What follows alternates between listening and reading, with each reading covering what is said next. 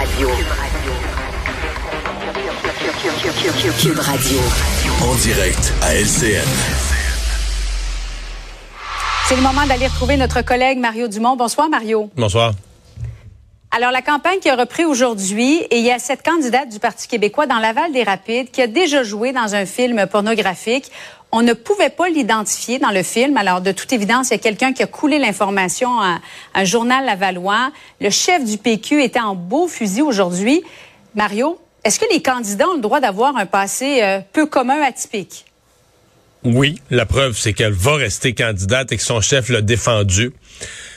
La question, est-ce que c'était d'intérêt public? Moi, j'en ai eu plusieurs candidats. Comme chef de parti, je me suis posé ça souvent euh, comme question. Euh, les candidats, sur leur passé, sortaient des choses. J'ai fini par me dire à peu près tout le passé des candidats est d'intérêt public. En tout cas, c'est ce que l'ensemble des médias semble avoir conclu avec les années.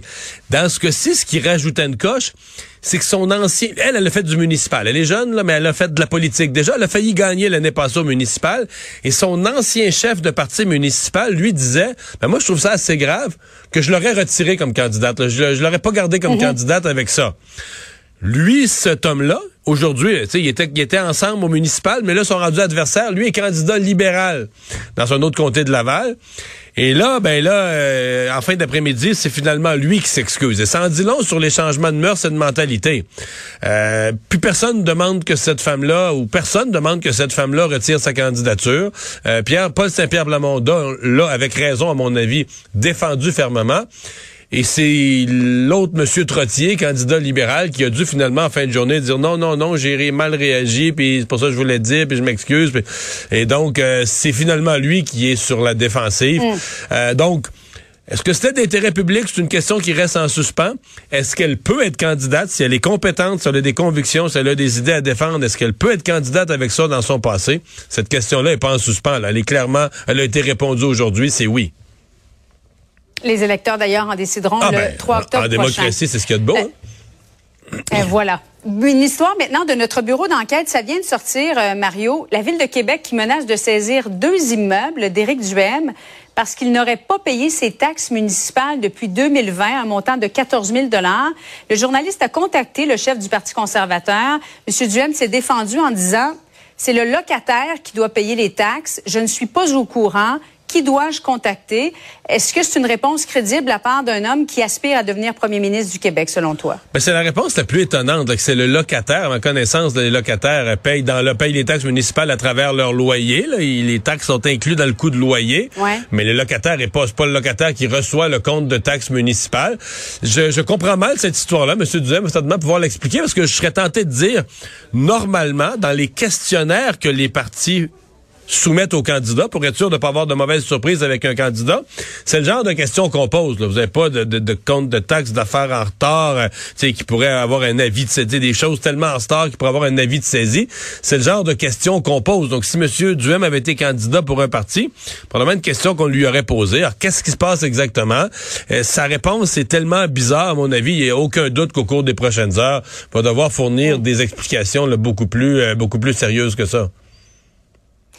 Mario, nous connaîtrons demain le nouveau chef du Parti conservateur du Canada. Bon, tout porte à croire que c'est Pierre Poilievre qui sera élu nouveau chef. Pierre Poilievre, qui pourrait donc devenir le prochain premier ministre du Canada. Qu'est-ce que ça te fait lorsque tu penses à ça, Mario? Ben, il reste bien du baseball à jouer pour lui. Là. Euh, ben, pas qu'il gagne, mais effectivement, là, même on a senti M. Charret depuis quelques semaines plus tranquille dans sa course à la chefferie. Et quiconque connaît sa personnalité, s'il pensait qu'il était à s'il pensait qu'il était un poil de gagner, là, il se serait démené. Donc, euh, même, il y a même, Julie, je vais dire, il y a même des gens de l'entourage de Pierre Poilievre qui disent, attention, là, tenez-vous bien. Il va pas juste gagner demain au premier tour. Il va battre Jean Charest au Québec. Il y a des, gens de l'entourage de Pierre Poilievre qui disent, Pierre, Pierre Poilievre a vendu tellement de cartes de membres, il est tellement fort, il va même battre Jean Charret au Québec, ce qui serait évidemment une humiliation pour M. Charret. Donc on va le savoir, on va savoir tout ça, on va savoir les réponses demain soir. Mais c'est une nouvelle ère, là, complètement un nouveau style. On va voir est-ce qu'il va euh, flirter au cours des dernières de la campagne, il a avec les mouvements complotistes un peu, etc. Euh, toutes les mesures évidemment sanitaires, il était un grand opposant à ça.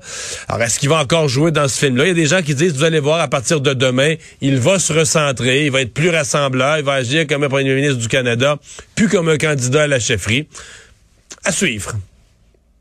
On vous écoute demain, émission spéciale, mais en attendant, ce soir en reprise à 20h à LCN. Merci beaucoup, Mario.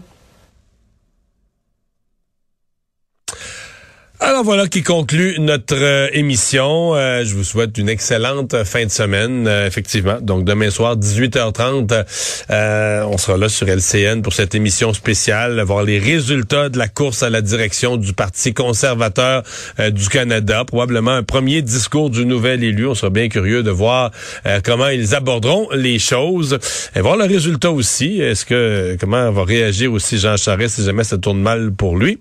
Et ben voilà, donc on retrouve nous ici à Cube Radio lundi 15h30. Bonne fin de semaine.